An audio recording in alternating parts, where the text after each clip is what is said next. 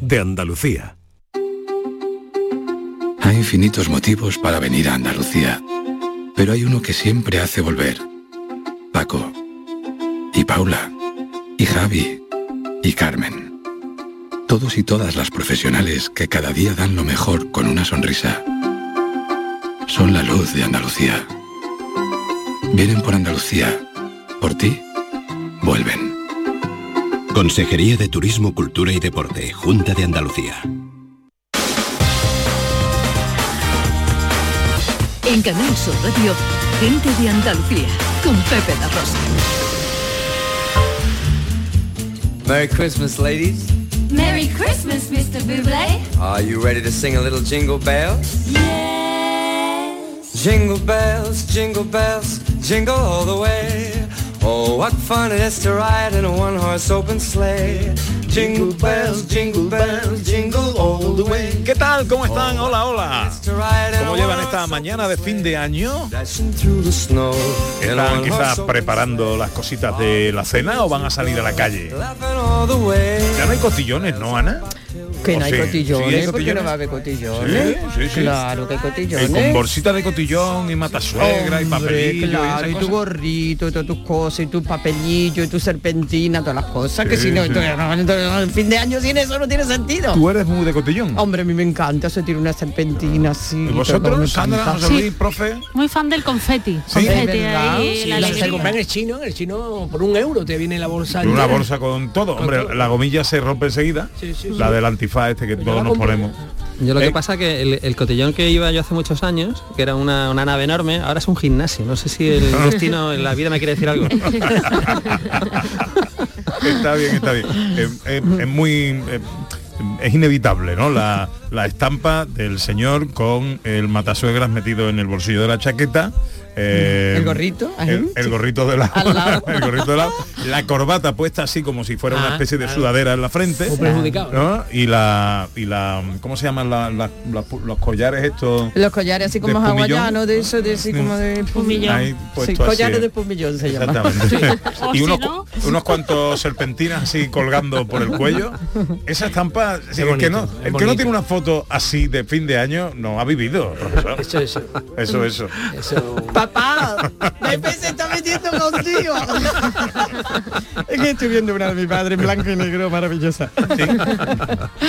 Bueno, en esta hora vamos a irnos de escapada, Sandra. Sí, nos vamos a vamos a empezar el año en alto, ¿vale? Pues nos vamos, vamos a un sitio precioso de Granada que se llama Trevelez. Ah, qué chulo. Una belleza para, para empezar el año ahí en la Fresquito. cúspide. Sí, ¿eh? sí, Y y porque fresquito. fijaros el dato, ¿eh? nos dice el Instituto Andaluz de Patrimonio Histórico que está a 1.480 metros sobre el nivel del mar, que es la máxima de España para asentamientos permanentes, con lo cual nos vamos a lo alto, a lo alto de A lo más alto. Para empezar el año por todo lo alto.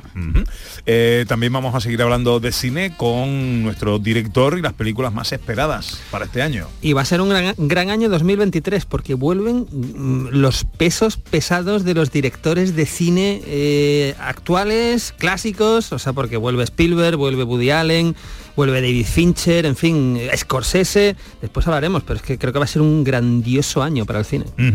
Y vamos a, a escuchar sonidos de la historia, sonidos de Nochevieja. Hombre, rollo guateque, ¿vale?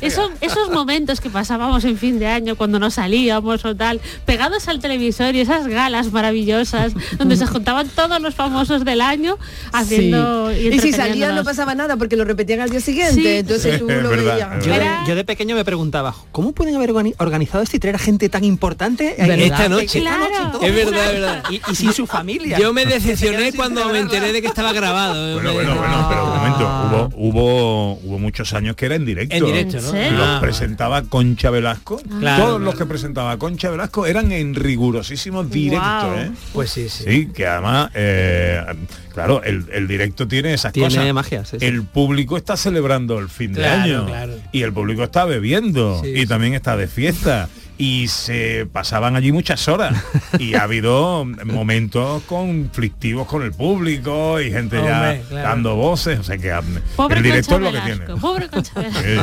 Sí, Yo, recuerdo los mejores años que he vivido ha sido de fin de año cuando yo organizaba la fiesta de fin de año. Ah, sí. Claro, a mí me encanta organizar cosas. Pero como era en plan con amigos, familiares. no, no, Pues no, nunca fiesta- usted las comidas del equipo, ¿eh? No, no, bueno, porque aquí Estaría hay, je- bien. hay jefes por encima, pero el- Ajá. yo he organizado fiestas de estas con entrada, ¿no? Con Ah. cientos de personas y mm, que lo organizábamos con la Facultad de Derecho cuando estudiaba Derecho y, y nos lo pasaba estupendamente.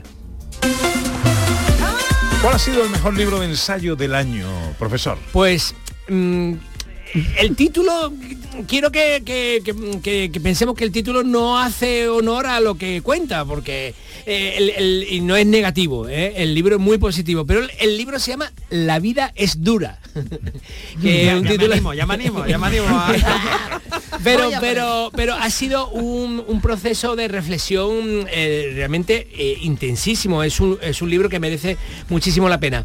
Eh, el autor, el autor eh, es Kieran Setilla. Kieran Setilla. Que Kieran Setilla es profesor de filosofía, ni más ni menos que en el Instituto Tecnológico de Massachusetts, lo que solemos llamar el MIT, ¿no? Había escuchado hablar del MIT. O sea, estamos hablando de una de las personalidades más punteras en el mundo de la ciencia y de la filosofía del mundo actualmente, ¿no?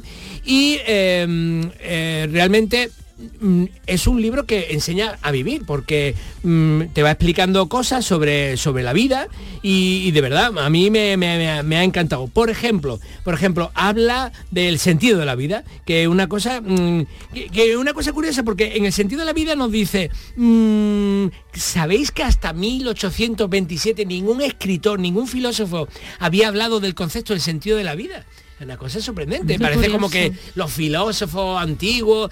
No, no, ese tema no se había planteado, que eso ya dice mucho sobre eh, la direccionalidad de nuestros pensamientos. O sea, ahora somos mucho más direccionales. A lo mejor antes vivíamos más el día a día. Y bueno, eh, es difícil aportar algo, ¿no? Eh, en el tema del sentido de la vida. Pero mm, os traigo un pequeño, una pequeña línea de- del libro.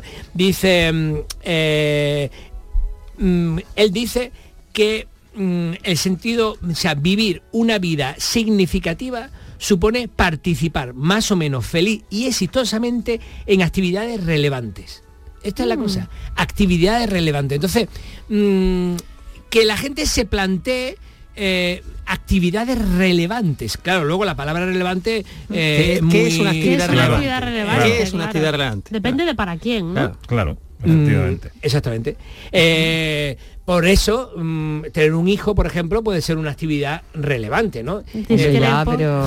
da bastante, Pero no una da bastante- o sea, algo que uno piense, algo que uno piense. Bueno, al principio sí, pero ya luego no.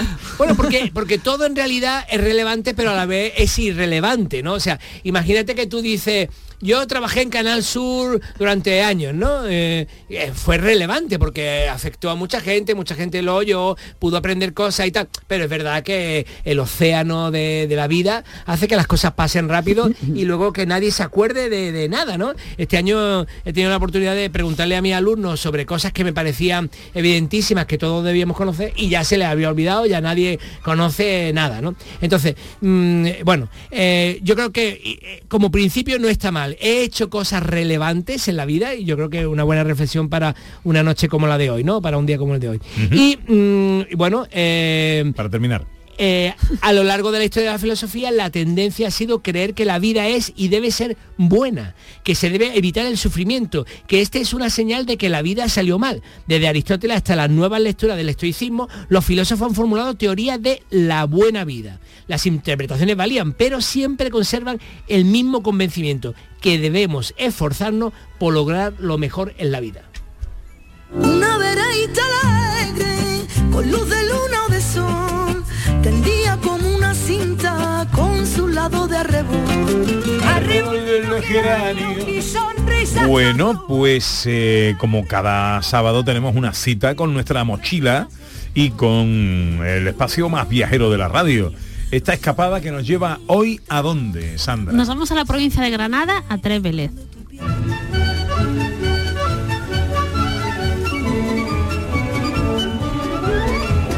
¿Treveles o Treveles?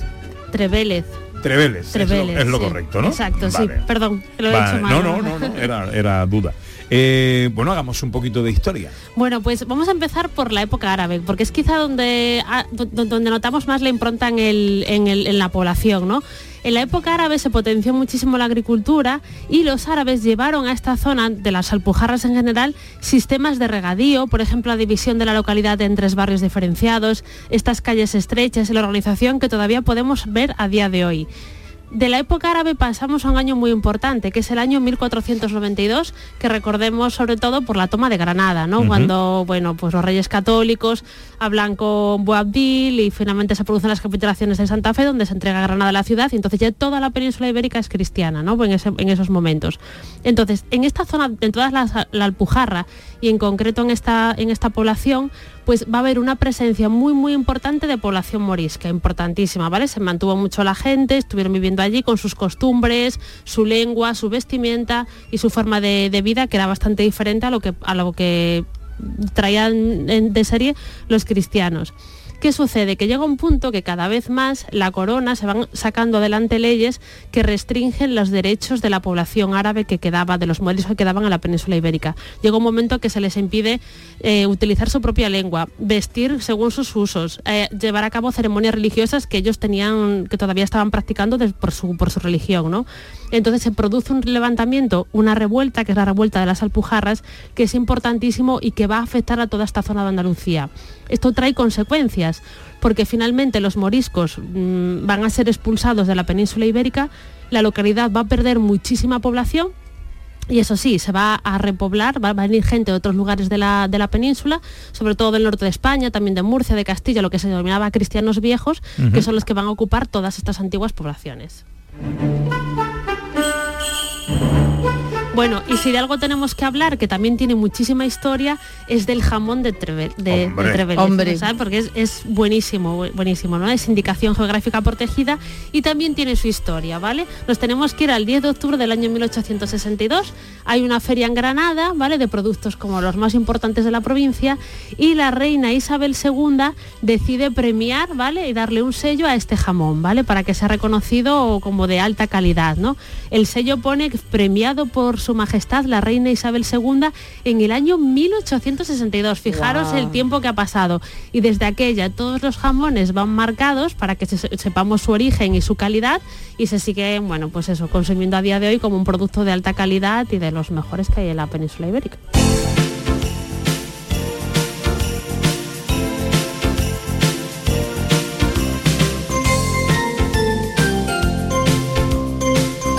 ¿Algún apunte más? Bueno, sí, ya para terminar, vamos a hablar de patrimonio inmatura- inmaterial, que últimamente lo comentamos mucho, y es que se celebra, es en general también en la zona de las Alpujarras, pero en nuestra localidad también, la fiesta de moros y cristianos eh, por San Antonio, ¿vale? En la, epo- en la época de San Antonio. Es una fiesta muy tradicional donde enfrenta- se enfrentan las dos culturas, por un lado los cristianos y por otro los, los moros, como se conoce, bueno, a los árabes que convivieron en la península ibérica, y tiene muchísima importancia y muchísima tradición. Es un poquito de historia del destino de nuestra escapada de hoy. Treveles. Vamos con las visitas indispensables.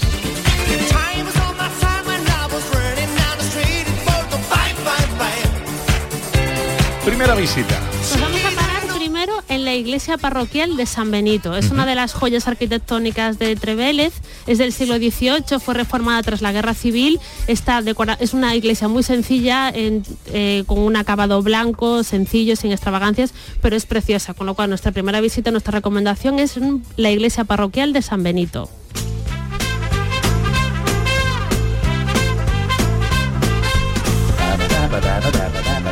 Segunda visita. Pues un paseo por Trevélez, ¿vale? Podemos visitar la ermita de San Antonio la Virgen de las Nieves, hay numerosas fuentes, la fuente lavadero del barrio bajo, la fuente de la plaza de, de la plaza Francisco Avellán, recorrer sus calles estrechas y sinuosas y disfrutar de todos estos rincones de ensueño que esconde esta localidad tan bonita de la Alpujarra.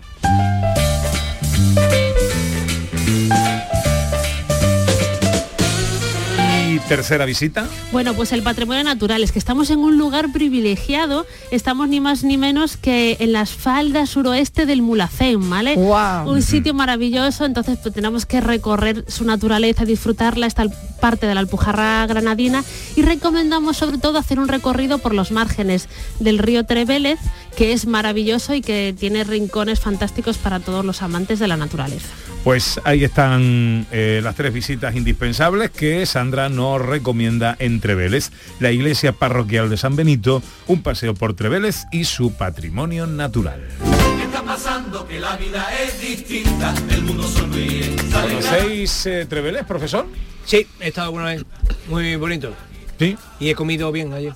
Bueno. Es que estamos en esa zona se come bien, ¿eh? es Esa que se come de maravilla. Muy bien. Eh, José Luis, Sandra, ¿la Sí, conocéis? sí, sí, porque esto es Granada, que es Sí, aquí sí, la sí, cuna. Tierra, ¿no? Sí, sí, sí, sí. la cuna patria de materna más bien de José Luis Albaño, entonces lo conocemos bastante. Se bien. incorpora ya a la mesa nuestro hombre de la ciencia, José Manuel Iges. Buenos días. Buenos días, Pepe. Buenos días a todos. ¿Tú conoces Treveles? Yo conozco Treveles, no personalmente, pero mi primera novia fue de Treveles. Ah, qué casualidad, ¿eh? Qué con- Con 12 casualidad. años, en un campamento era de Treveles. No sé nada más que escribía cartas allí después del campamento y me Ajá. llegaban y... ¿Te, te mandó algún sobrecito de jamón de Treveles alguna No, vez? no, Si no. Esa no era novia ni era. Bueno, allí también había un agua magnífica. Hay, hay que tener en cuenta agua, que se enviaba por correos con cartas y con cariño y cachondeo, por favor. Y que tenían 12 años, pero 12 bueno, años, era- 12 no te convenía esa muchacha si no, te mandaba jamón. ¿Tú conoces Treveles, Ana? No, mira, tengo esa asignatura pendiente, muy mal por mi parte. Pues eh, es que ¿Me va a llevar? En el yo te llevo- 2023. Yo te llevo, yo te llevo en el 2020, me lo pongo como propósito. Vale. Eh, yo no conozco Treveles, conozco eh, Vamos eh, los dos. Soportújar, conozco Bubión, ahí en la Alpujarra Grande. Son, son todos son- sitios de ensueño, ¿eh? preciosos. son, lugares extraordinarios. Mm. Eh, en Bubión rompí el embrague de un coche, Ay, eso sí. eso puede pasar. Pero sería hace años, ¿no? Que yo no son Sí, estos porque- coches. Ahora, yo fui muy joven a Bubión, eh, yo iba trabajando y, y había unas cuestas, unas pendientes brutales. Sí, sí, eso no ha cambiado, eso no ha cambiado. eso no ha cambiado. y yo recuerdo, yo era muy jovencito, podía tener veintipocos años, ¿vale? Y aparcamos el, el coche eh, abajo en- del pueblo y había que subir arriba para el sitio donde teníamos que actuar. Entonces, yo iba subiendo una calle con una maleta al lado iba mi guitarrista, que iba con su guitarra, por supuesto, y otra maleta, y íbamos subiendo, pero muy a duras penas, ¿sabes? Y, la, y las señoras de allí, pero señoras ya avanzadas de edad, con una naturalidad iban avanzando y te adelantaban, ¿sabes? Dices, Pero esto qué es, Que cómo está la gente acostumbrada a esto, ¿no? Claro, Qué- qué además en la altura, que tienes un fondo físico, ¿no? Los, los deportistas de élite entrenan en la altura muchas veces. Claro, claro, claro. Bueno, un poquito más de cine.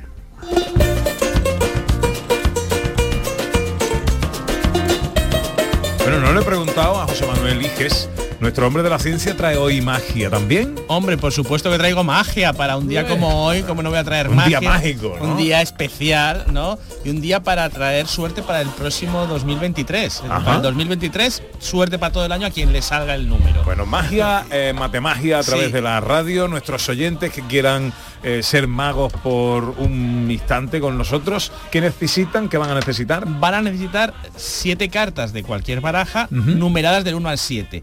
Que no tenéis barajas o no tenéis cartas, cogéis tarjetitas y ponéis eh, tarjetitas de visita y ponéis uno o dos numeritos del 1 al 7. Del 1 al 7. Porque el 7 es un número de la buena suerte. Mi- uno de mis números favoritos. Claro, normal, Ah. normal. Mm, Tengo... ¿Y vas a explicar por qué el número de la buena suerte? Porque siempre la gente se ha, ha- se ha enganchado al 7 y yo nunca he sabido por qué. Los ¿no? siete samuráis, los siete magníficos. Yo prefería el 2. Los siete colores del arco iris. Eh, yo creo que es tradición, no lo sabía porque... Siete yo- días se- de la semana. se- yo creo que es por los siete días de la semana y sobre todo también por las- el significado. El 2 quiere decir la pareja. Eso. Entonces, ¿No es pues, bueno eso? ¿Bonito? Bueno, depende de para qué sería más bien un número del amor, más que de la suerte. Bueno. de la suerte. Bueno, el 3 bueno. tiene que ver No la divinidad. usted, profesor.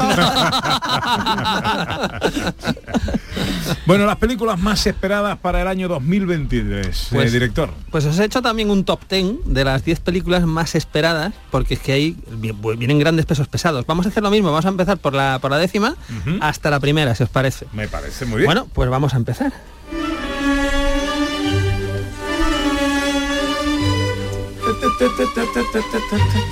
Cuando empieza La- la, película con la estas décima- musiquitas van a ser de susto La seguro. décima está dedicada a Ana, a Ana Carvajal porque es la única comedia. Ah, pues no era Eh, es una comedia de terror que se llama Ah. Renfield, pero Ah. ojo, ¿por qué es imprescindible Renfield? Porque aparece Nicolas Cage interpretando a Drácula. Es lo que le faltaba a Nicolas Cage. es lo que le faltaba. Un poquito Ya Drácula, Es él, lo único sí, que le faltaba ya para completar una carrera extrañísima. La color, la, ti- la color de Drácula la tiene. el color pálido así tal y cual es secundario porque la película se centra en Renfield, que es un secundario de la novela de Bram Stoker. Pero Nicolas Cage, oye, secundario no, hace de Drácula y esto yo lo quiero ver y esto es imprescindible. En el número 9 tenemos la nueva película de Christopher Nolan que se llama Oppenheimer, que se llama, que se basa, claro, pues en la, en la vida de este físico, ¿no? Y que desarrolla pues lo que es la, la tecnología de la, de la bomba atómica. Christopher Nolan, pues bueno, recordemos, nos trajo la trilogía de Batman, del Caballero Oscuro, y películas tan espectaculares como Origen, como Interstellar, como Dunkirk, como Tenet, que fue la última, una película que era como un James Bond, pero que uno no entendía nada. Rarita, sí. Pero, pero tiene unas escenas espectaculares, ¿no? De, de acción, es una película para ver en cine. Todo lo que hace Nolan es un poquito para ver en cine, porque es donde se disfruta eh, este, este tipo de, de- de película. Y tiene un repartazo, porque Cillian Murphy hace de Oppenheimer, pero después tenemos a Matt Damon, Robert Downey Jr., Emily Bloom, Kenneth Branagh, en fin, es una de las películas potentes, sin duda, Me gusta mucho Emily de Blunt. 2023. Hombre, Emily Bloom, por favor, por favor, no, no abramos aquí. Mary Poppins, por ejemplo, y la que hizo con Tom Cruise, no sé si te recuerdas, la de mm, la que era Al filo del mañana se llamaba, Al filo del mañana, la que se repetía todo una y otra vez, que era como una mezcla de mm, la de Bill Murray, sí. película de Mm. acción futurista y tal. Pues Y ahí estaba maravillosa, sí, sí, sí, sí. exactamente. Entonces, bueno, yo creo que esta es otra de las pelis imprescindibles. En la 8, en el, el puesto número 8, tenemos una película que se llama Llaman a la puerta. ¿Y por qué tenemos esta película? Porque es la nueva de M. Night Shyamalan. Recordemos que M. Night Shyamalan, para mí como mínimo, tiene tres obras maestras consecutivas que además hizo, que es El Sexto Sentido, El Protegido y Señales, ¿no? Que son tres películas con estilo, con guion, con interpretación, con mensaje, tienen todo.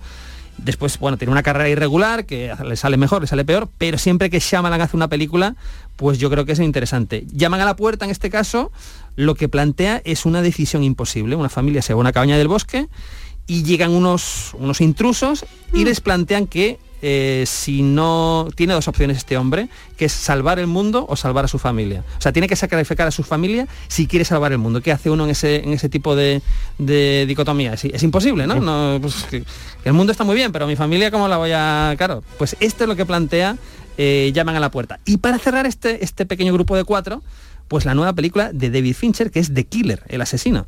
¿Por qué? Oye, porque Fincher dirigió una, cosa, una película que se llamaba Seven en el 96, que Sí. es historia del cine, ¿no? Y tiene películas magníficas, por supuesto, una serie como Mindhunter, que es una serie maravillosa en Netflix. Y esta de Killer, además, es un thriller, por supuesto, y tenemos a Michael Fassbender, que es un actor extraordinario, y aquí tenemos a este Fassbender que interpreta a un asesino que comienza a derrumbarse psicológicamente cuando empieza a ser consciente de sus actos pasados, ¿no? Hombre, todo lo que sea David Fincher yo creo que, que hay que verlo, es uno de los grandes directores actuales del cine, del cine eh, contemporáneo. Pero si hablamos de thriller, por supuesto tenemos que hablar de la nueva entrega de una saga. No me diga. Qué guay. Pues que, a ver, en 2023 llega Misión Imposible 7, que no se llama así, se llama Misión Imposible Dead Reckoning Part 1, ¿no? Porque recordemos que la 7 se estrena en 2023 y ahora mismo, mientras hablamos, bueno, no sé si hoy 31 de diciembre estarán rodando, pero se está rodando Misión Imposible 8, las están rodando consecutivas, ¿no? Con Tom Cruise. Con Tom Cruise. Hombre, para que no se note hecho, después que ha pasado el De tiempo. hecho, no sé si os acordáis, hace, hace unas semanas se filtraron por internet unas imágenes de Tom Cruise en una moto. Le habían hecho como una, una especie de, no sé, una carretera loca para saltar en moto en un precipicio. Se le ve saltando, el director observando todos los monitores, como muy asustado. Cae Tom Cruise al vacío en la moto, sigue cayendo el director un poco ya torcido, cae, cae y se le abre el paracaídas al final. ¿no? Y es Tom Cruise el que lo hace. Es Tom Cruise el que lo hace. El que estaba Sí, sí, sí, sí. cagado era el de la compañía de seguros. Bueno, Sí, estaba allí. bueno, sabéis lo que dijo Tom Cruise, ¿no? Y, eh, no sé con quién fue la conversación, eh, que le preguntaron precisamente, ¿y, y las compañías de seguros aceptan eh, a veces lo que tú les, les pides? O, ¿verdad? Dice, no. ¿Y, y qué haces? Cambio de compañía de seguro. bueno, pues... Y el, y el gremio de, actores de especialistas también estará cabreado porque no, no ganan, no ganan. Claro, bueno, sí, sí, de- bueno, pero Bueno, bueno, nada más, ¿eh? es la excepción que confirma la regla, ¿no? Porque el título va a ser Sentencia Mortal. ¿no? Sentencia Mortal, parte 1. Parte Parte uno. 1 porque la 2 se estrenará si no hay retrasos en 2000 Qué bueno. 2024, ¿no? Bien, bien, bien Esto por Tom. es el regreso de Tom Cruise, eh, dirigida por Christopher McQuarrie, pero es que en este 2023 tenemos el regreso, regreso también de Martin Scorsese, eh, con una película que es un thriller que se llama Killer of the Flower Moon y que está interpretada, esto no es ninguna sorpresa, por Leonardo DiCaprio, que es la sexta vez que hace una película con Martin Scorsese. Lo que sí es una sorpresa es que coincidan Leonardo DiCaprio, que es su sexta película, y Robert De Niro, que va a ser su décima película con Martin Scorsese. Los dos juntos, digamos, los dos actores fetiche de Martin Scorsese se reúnen en esta película. Y bueno, yo creo que es una de las citas imprescindibles. Siempre que Scorsese rueda, pues hay que, hay que verlo. Por supuesto, hay una película española que para mí es la más esperada sin duda. Cuando no estés seguro de que una seta es buena, no la cojas. Porque si resulta que la coges y es mala y te la comes, se acabaron las setas y se acabó todo lo demás. Bueno, eh, esta película es un momento del espíritu de la colmena, película del año 73, dirigida por Víctor Erice. Eh, Víctor Erice es uno de los grandes directores de la historia del cine, a la altura de Buñuel, Almodóvar, en fin, eh, Berlanga, todos estos. Víctor Erice rodó El espíritu de la colmena, El sur y El sol del membrillo. El sol del membrillo es del 92-93. Lleva pues casi 30 años sin, sin rodar. Y en este 2022 ha rodado Cerrar los Ojos, que es una película española con un reparto con José Coronado, María León, Ana Torrent, Manolo Solo, Ginés García Millán. Es un drama y se va a estrenar pues ahora en, 2000, en el año 2023. Es una película que además, ojo, ha estado varias semanas rodándose en Castel de Ferro. Hombre, en tu pueblo, maravilla. 2023 se estrena esta película que en 2022 estuvo rodándose en Castel de Ferro, en otras localizaciones, en Almería también, ¿no? Y, y diferentes sitios, pero me parece una maravilla porque no se le está dando la suficiente relevancia que es que vuelva eh, Víctor Erice al cine. Es como si volviese al cine, pues yo qué sé, si Billy Wilder hubiera hecho una película con ochenta y tantos años, ¿no? Es, es un, es, un, es un novedón y sin duda es una de las películas imprescindibles, cerrar los ojos. Y nos vamos al top 3. El top 3, top 3, vámonos con la tercera.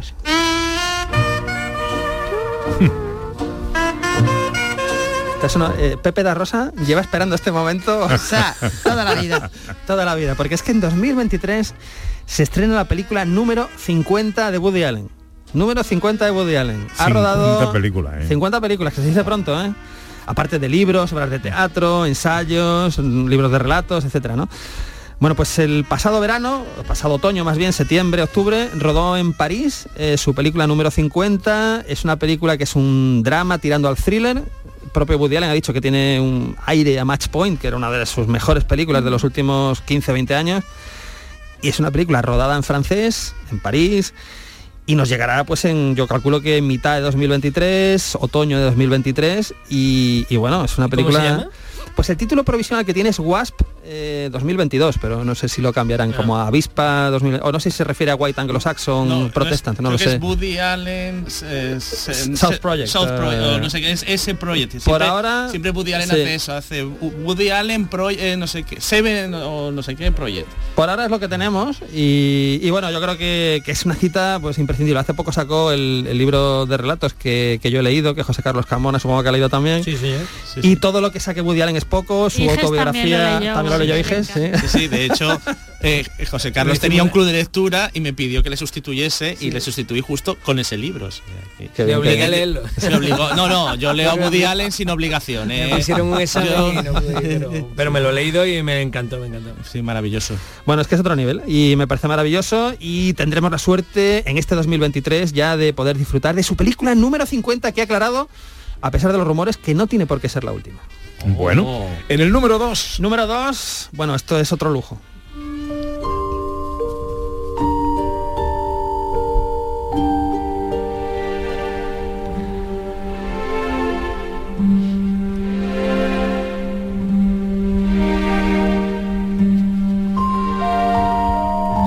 Esta es la banda sonora que ha compuesto John Williams para la nueva película de Steven Spielberg, Los Fabelman. Los Fabelman, que es el apellido de esta familia, que es una película completamente autobiográfica donde Spielberg va a narrar eh, pues lo que fue su infancia, adolescencia, su sí. enamoramiento de no, no como si fuera Spielberg, o sea, es, es otra familia, otro nombre, pero tiene mucho de autobiográfico, ¿no?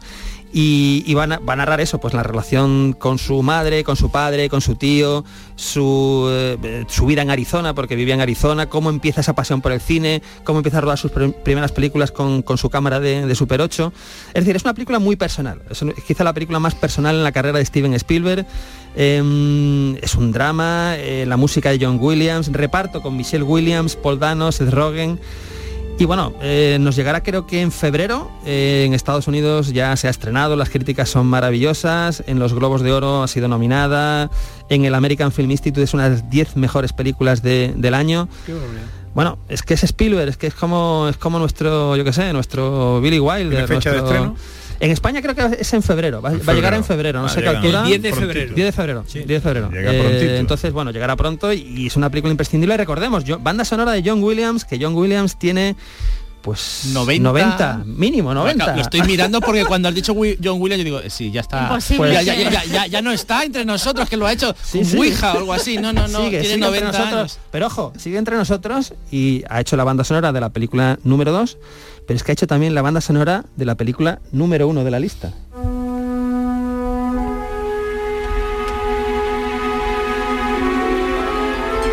me ponen los vellos de punta. ¿eh? Bueno, bueno. Bueno.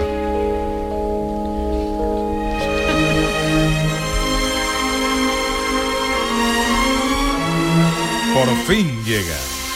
Bueno, este es el tema de Marion, del arca perdida. A continuación, el tema del arca misterioso con el que acaba el arca perdida, ¿verdad? Ese almacén con miles de cajas y ahí en una de ellas está el arca perdida.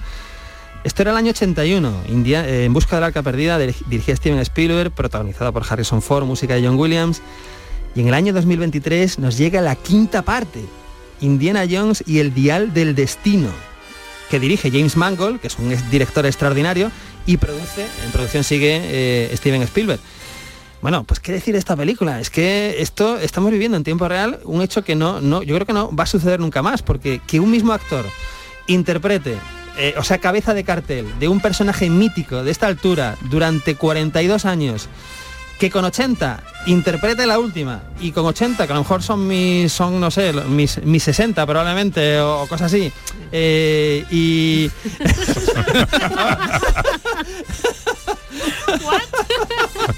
Mi- mis 60 cuando llegue, si llego, ¿no?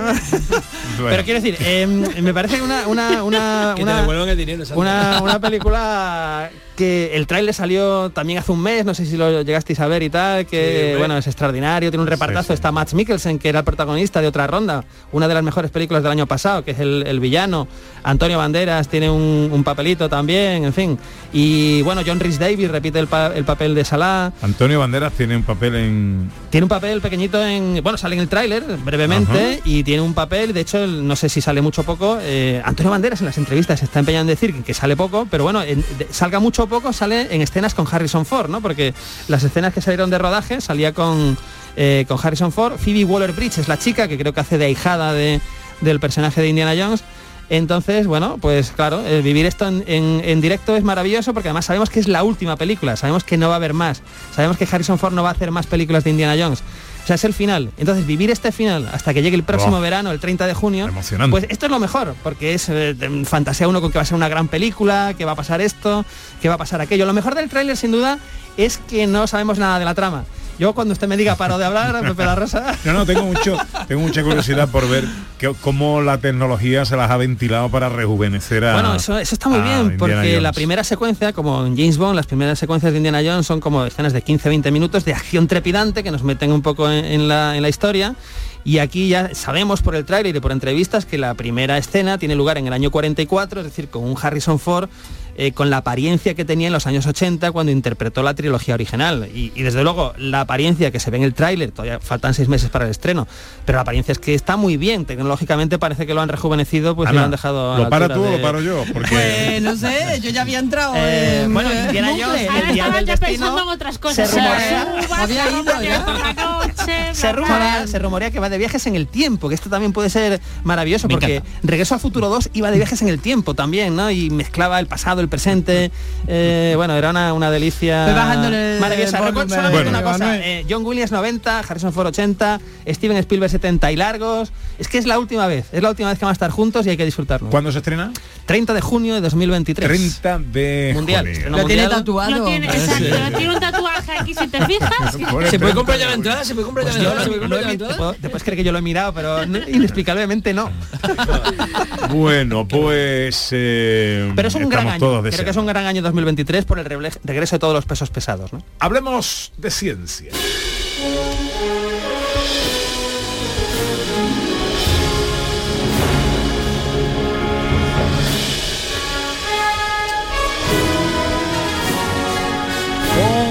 José Manuel Iges, eh, recordamos que para la matemagia, ¿qué va a hacer falta? Pues vamos a necesitar siete cartas de la baraja numeradas del 1, 2, 3, 4, 5, 6 y 7, que siete. estén en orden. Vale. Vale. Eh, y, y ya está. Y además que estas cartas, bueno, si no tenéis cartas, podéis ser tarjetas, ¿vale? Tarjetas que numeramos con el 1, Sí. el 2, el 3, el 4, Exacto, el 5, el exacto. 7. Muy bien. De acuerdo, eso será para la matemagia. Si queréis Es desde casa participar, pues Que, que la de- bueno, que las ordenéis si queréis que la, la de abajo del todo, de, es decir, que la que veáis de cara a dorso sea el 7 lo primero y, y la última el as, ¿vale? El as sea la... no, no he entendido eso. Sí, bueno, que... O sea, que hay que estar al revés, que- ¿no? que- bueno, al revés, me 7, refiero. 6, 5, 4, Sí, 3, 7, 2, 6, es decir, según las miráis, Según las miramos. serían 7, 6, 5, 4, 3, 2, 1. Y el 1 es la que está arriba del todo, ¿vale? Pero O bueno. sea, ¿yo, ¿yo lo tengo bien o no? No, está al revés, me acabo de dar cuenta. Vale, vale. O sea estaba escuchando O sea, Indiana Jones y he perdido la noción de los números. La primera a las 7. La 7 y la y última, la última uno. a la 1. Perfecto, venga. Pues iros preparando si queréis hacer magia desde casa con nosotros. Vamos, lo primero con la noticia científica de la semana. La gallina estaba clueca, puso un huevo y dijo eureka. La gallina cocorocó. La gallina dijo eureka. ¿Cuál es el eureka de esta semana? Bueno, de esta semana y de este año pasado, el que ha pasado, quiero hacer un homenaje a la mejor noticia para mi gusto del 2022, eh, que eh, ha sido una sensación, es como deberían ser las noticias científicas, muy útiles y muy divertidas. Se consigue crear neuronas en el laboratorio que aprenden a jugar a los videojuegos. Toma ya. Sí, sí, como lo oís. Neuronas que aprenden a jugar a los videojuegos. Entonces, científicos del Cortical Lab en Australia han creado 800.000 neuronas a partir de células madre y luego las neuronas, sin que se les enseñara nada, se las conectó al videojuego del Pong, no sé si recordáis, el primer videojuego de la historia, el que eran dos... Una bolita. La bolita y que iban de un sitio a otro, probablemente lo- si ponéis en internet lo vais a poder jugar y aprendieron a jugar en 5 minutos. Esto, que es muy divertido, ¿no? Que unas neuronas las conecten, me imagino los científicos conectándoles al Pong y viendo cómo juegan las neuronas que han creado en el laboratorio, es muy útil porque tienen aplicaciones tanto al estudio de la microcefalia, eh, para, y también para estudiar cómo aprendemos los humanos y aplicarlo a la inteligencia artificial. Da En- miedo, ¿eh? Realmente. en todos los rankings eh, que he mirado de noticias del año, esta está siempre en el top 1, top 2, top 3, aprender neuronas que aprenden a jugar videojuegos artificiales. ¿Eso habla bien de los videojuegos o de las neuronas? Lo, lo malo es cuando quieran dominar el mundo, las neuronas. Claro. Ya, ya lo hacen. Vendrá. Eh, eh, te voy a decir una cosa, Ordóñez, ya lo hacen. Sí, La- las tenemos nosotros y tenemos la- Ya, los botones de todo. sí, Claro. Ya, pero bueno, él se refiere a neuronas artificiales, Claro. robotizadas. Terminator, ¿sabes? Terminator. Estas están Claro. creadas Autónomas, ¿no? a partir de células madre. Dime. ¿Qué parte de nuestra personalidad conoceremos hoy? Hoy no voy a hacer un test para que os conozcáis mejor, sino aprovechando el nuevo año y los buenos propósitos que tiene la gente de ponerse más cachas, vamos a ponernos más cachas en personalidad. ¿Qué hacer? Voy a dar consejos qué hacer si queréis cambiar vuestra personalidad. ¿No? Si queréis cambiar, no os gusta algo de vuestra personalidad, estas propuestas, cómo hacerlo. Y científicamente, Qué ¿no? poca personalidad, ¿no? bueno, a quien no le guste algo puede cambiarlo. Es que soy muy nervioso, es que me da miedo hablar en público. ¿Cómo lo cambio? Bueno, pues según una, una investigación de una psicóloga de la Universidad de Stanford, la personalidad sí se puede cambiar. Y el secreto, la clave, esto es sorprendente, es que se puede cambiar si creemos que se puede cambiar. Esto parece una chorrada, un galimatías, pero es verdad. Eh, se vio que las personas que creían que podían cambiar la personalidad, y no solamente eso, sino que fingían que tenían una nueva personalidad, Claro. de hecho la cambiaban. Es decir, decían, voy a fingir, voy a jugar a que tengo, ahora soy más sociable. Y de repente empezaban a hablar más y cuando se querían dar cuenta, al cabo de unos meses, ya habían cambiado la personalidad y ya eran más sociables. Yo he conocido un caso, sí. me parece. Sí, Sí, pues- sí, pues, no sé si eh, todos conocemos en Andalucía a Carlos Álvarez, el cantante. Eh. Era un amigo nuestro, cantaba con nosotros en el coro y tal, y fue a un profesor de canto muy, muy importante que luego le, le catapultó y le dijo que tenía que hablar impostadamente. Y tenía 17 años llegó allí a la pandilla. ¿Qué tal, chicos? Que he venido esta noche, tal. eh. Pero oye, Carlos, ¿qué te pasa? No, que me ha dicho mi, mi nuevo profesor de canto que tengo que hablar con la voz impostada y, y tal, y, y- y en esta situación tal. Pero me pareces tonto, ¿no? No, no, porque me han dicho que tengo que tal, y, y- y ahora lo habláis con él y sigue siendo así. ¿no? Sigue- sigue- claro, consiguió colocar la voz para todo. Pero eso también le cambió la personalidad, porque iba ya con una pose de, venga, he venido a hablar de mi libro. ¿no? Y se relaja, y si se relaja, ¿qué pasa? Eso O sea, digo yo. ya- En el No, sofá, no. ¿cómo habla? No, no, ya, ya lo aprendí. No, Una no. vez que, que te has entrenado, Claro, ya lo tienes. ya lo lo tiene, ya lo tienes. O sea, que así se cambia la personalidad. Ánimo a los que quieran cambiarlo este año.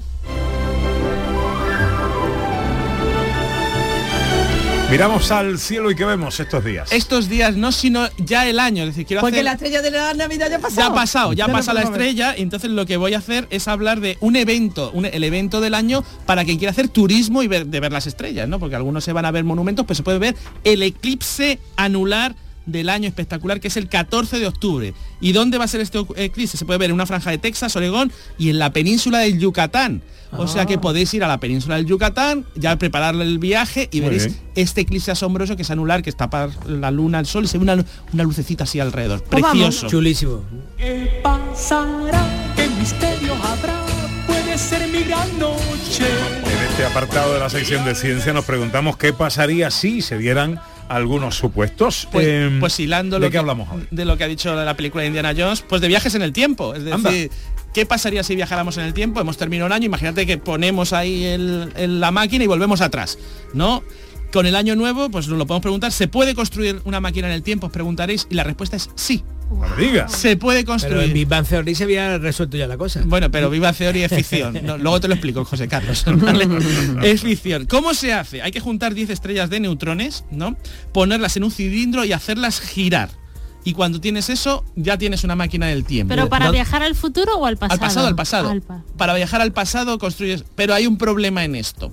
Diréis, bueno, pues ya Claro, está. claro. Hay siempre hay un problema, que solo podremos viajar al pasado al momento en que fabricamos la estrella de neutrones, cuando la empezamos a fabricar. Mm. No podemos viajar antes. Es decir, que si empezamos, ya no podemos ir al año pasado, pero poco- si la empezamos a fabricar ahora, dentro de un año podremos volver a este momento. Y volver- volver otra vez para atrás. y volver ¿o a no? y volver sí, Pero, y- y- pero y- podemos ir volver al presente de nuevo. O sea, Eso. sí, eh, sí, sí, o- claro, bueno Desde que no, está fabricado el cacharro ya sí, puede ya, volver ya se puede volver y se hace el loop sí, y, sí. y si altera, si alteras algo del pasado, ¿afecta al futuro? Es que o eso técnicamente es- con esto no hay paradoja por una cuestión de que tú entras en el bucle de la estrella de neutrones y no llegas al mismo tiempo porque el mismo tiempo se te, te está yendo por otro lado. Es decir, O sea que no puedes a- eh, tocar. al espacio-tiempo, el problema es la, la relación espacio-tiempo, no vas a llegar al mismo lugar. Y entonces hay un, hay un juego ahí técnico que no va a haber pro- pa- paradoja. Hay una cosa, que si en alguna civilización alienígena ya ha fabricado esa máquina, pues entonces podemos viajar al momento en el que la fabricó y a lo mejor la fabricaron en el momento de los dinosaurios. Y vemos Jurassic Park en directo, ¿eh? que eso seguro que os gustaría a todos. Ostras, qué miedo.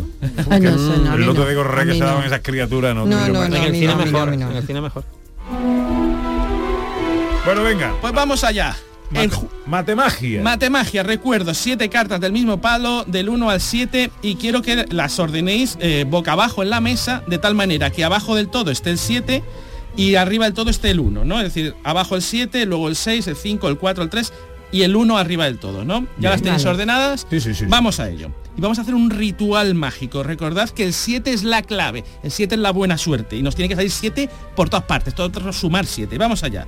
Vamos a pasar una a una, tres cartas de arriba a abajo del paquete. Una por Melchor, otra por Gaspar y otra por Baltasar. Venga, por ¿no? Baltasar también. Esto es el favorito de los niños, ¿vale?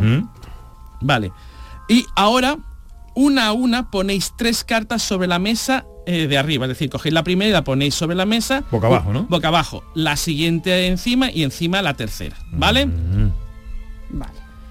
Ahora ponéis el resto de las cartas que tenéis en la mano sobre las de la mesa sin cambiarlas de orden. ¿Vale? Y recogéis todo el paquetito de cartas. Recogemos. Muy bien.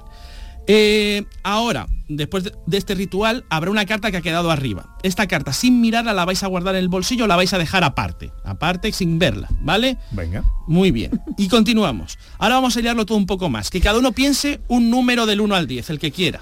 ¿Vale? Del 1 al 10. Y que pase una a una de arriba abajo tantas cartas como sea ese número. Cada uno pasará Vale. un número determinado. Pues unos una, otros dos, lo que sea. ¿Vale? Y ahora también quiero que penséis en un año mágico para vosotros, especial, ¿no? Y que paséis una a una tantas cartas, no como el año, sino como el último dígito del año. Si es el 94, pues 4. Si es el 98, 8. ¿Vale? Una a una. Y si nos pasamos de 7, puede Sí, ser. sí, aunque sea O más, si pues- son ocho, se pues se- seguís, seguís pasando una a una, recordáis, ¿no? Y pasamos abajo, ¿no? Abajo, sí, abajo del todo. Una a una, abajo del todo, ¿vale? Vale. Bien. Claro, fijaos que unos habráis pasado más cartas, otros menos, ¿no? Atención ahora que nadie se pierda.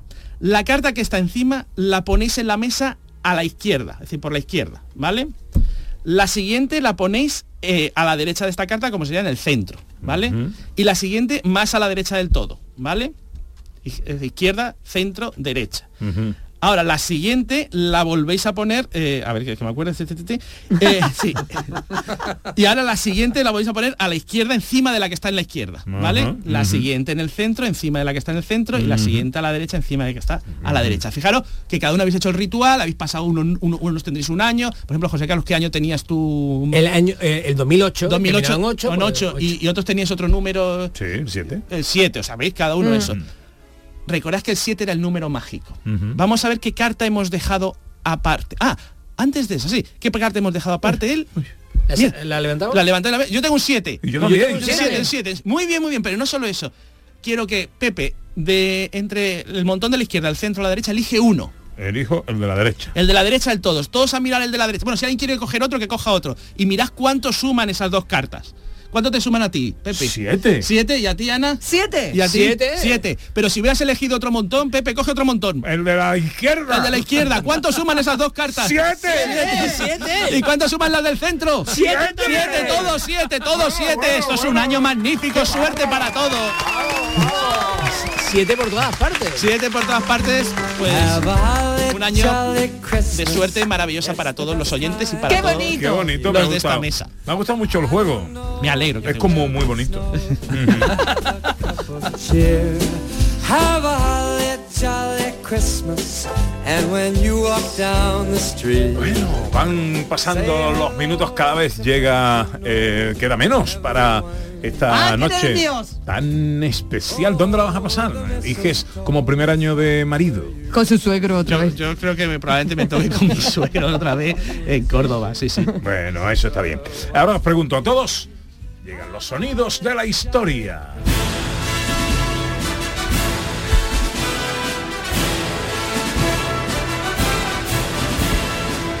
Con Sandra Rodríguez, la fiesta de los sonidos que nos gusta este ratito para a través de eso, de sonidos, eh, hacer un poquito de historia, Historia. recordar momentos. Como su propio nombre indica. Como su propio nombre indica. Hoy especial fin de año. Especial fin de año, sí, porque claro, estamos a 31 de Ya, diciembre, no, podría, no podemos tener aquí especial Semana Santa, ¿no? Pues no pega para nada. Pues mira, sería Sí. rompedor. Original. original. Sí, sí. Entonces vamos con el fin de año. Bueno, Sí, sí, dale, dale, dale, dale. amigos de la nostalgia de cierta edad.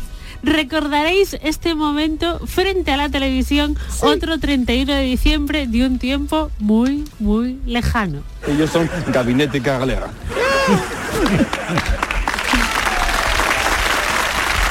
¿Eso fue broma? Bueno, no es tan lejano, yo me acuerdo, ¿eh? ¿Fue broma o fue en serio? Esto es un, un chiste. Viste a la arena del nightclub y yo te recibí con mi mejor pantalón.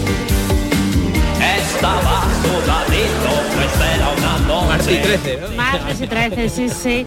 Que nos trajeron especiales fin de año, o sea que esto está en la sopa, del Hombre. año 89 al 92. En el 93 hubo un parón que estuvieron los morancos y después estuvieron del 94 al 97. Este especial gabinete Galigari. Calalera. Calalera. Pero es que además Millán tenía toda la cara Urrutia. De- del son gabinete. iguales, son iguales. Ese era, Eran iguales. un montón Pues cuando este estaba es de delgado. Venga el 91, ¿vale? Que era así, fue un programa clásico. Y era un programa, eran las notas de humor que se hacían como previo al programa, a las campanadas especiales que todo el mundo veía en su casa. Y mi título favorito fue el del año siguiente, que era El 92 cava con todo. Hoy no se podría titular así el programa. Eran otros tiempos para el humor, ¿eh? Sí, sí, sí, sí. Otros tiempos para el humor. O sea, Sí, sí. yo recuerdo un gag de este mismo, de, de Millán, eh, eh, vestido de monja. Eh, andando sí. sobre una bicicleta Sí. y, ah, y cantando muy contento. Pero anunciaba algo, ¿no? Anunciaba Anuncia- algo. anunciaba una Bicicleta bicicleta sin sillín. sin sillín. Sí, sí, Luego se, se bajaba. Claro, eso hoy es impensable. No, no, no. Y no hubo nadie ofendido en Pero- ese año, ni ninguna queja. Es que no, había Twitter, entonces no podíamos escuchar a nadie ofendido. Pero el programa del año 91 es para verlo y políticamente incorrecto. Sí, sí. Hoy la Totalmente, gente no lo todos. entiende. ¿eh? No, Nuevas no. generaciones Sí, no lo entienden. To- casi todo políticamente incorrecto. ¿Y qué me dices de este Uy, momento? año, qué año. Esto fue el 80, eso fue anterior, el 80 Pero a ver, y- ¿aquí se le salió o no se le salió? Sí, hombre. Hombre, se le salió, pero claro que se le salió. Oye, no sé si sabéis que Sabrina tiene Twitter. Lo digo por si Ah, sí, queréis sí, sí, eso. sí. Ah, vale, muy bien. Y además está mucho más mona que antes. Sí, Está muy bien, sí, sí. Sí, señor, sí, señor. Venga, que se nos va el tiempo. Bueno, el siguiente año, por supuesto, tenemos que ir a los años 70 y ahí hay una, había una persona, ¿vale? Que era Valerio Lazarov, ¿vale? Que nos hacía cosas tan maravillosas como la cabecera de este especial Nochevieja 1977.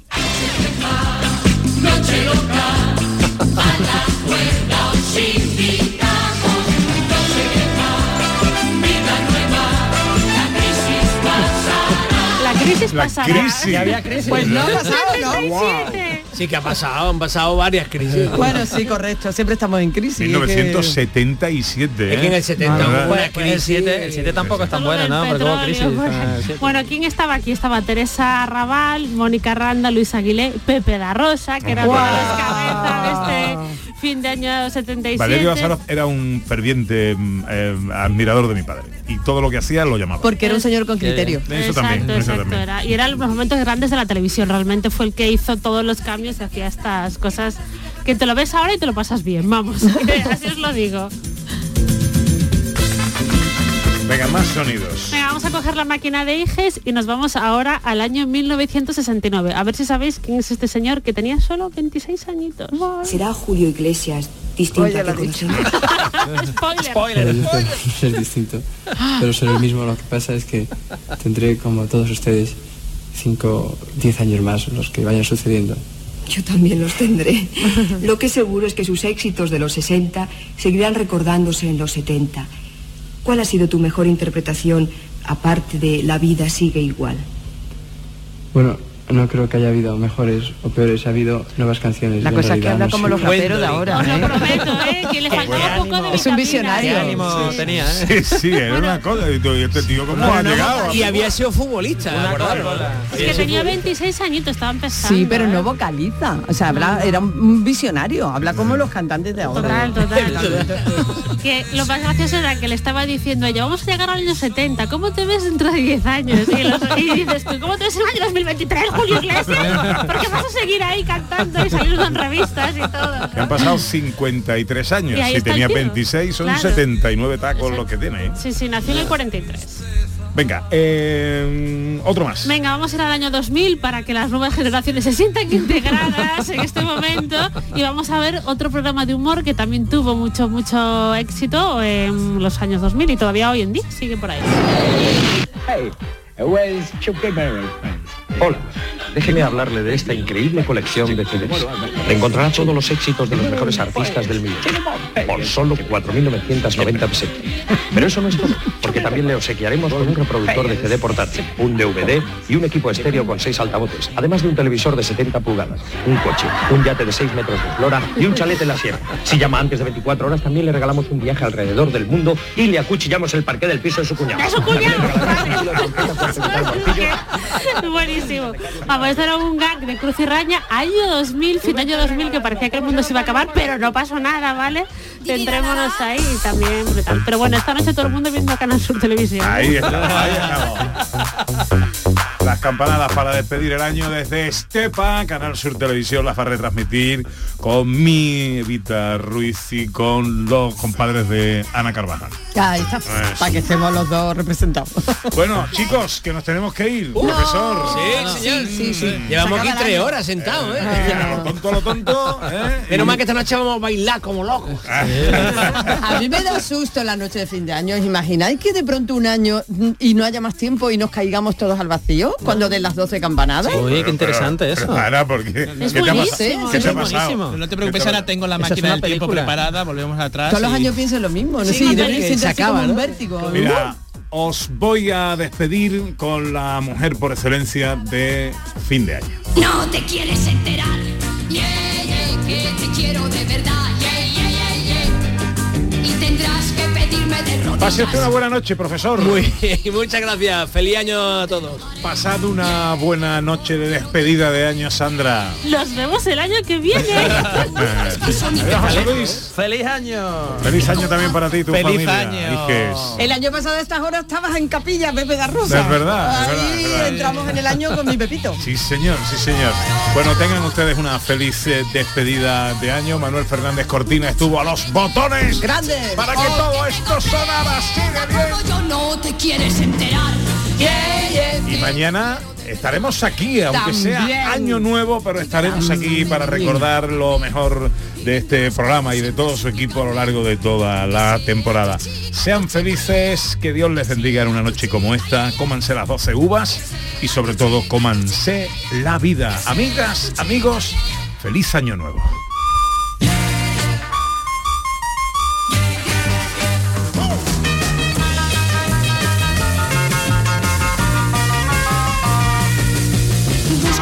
Chica, una chica, ye, ye,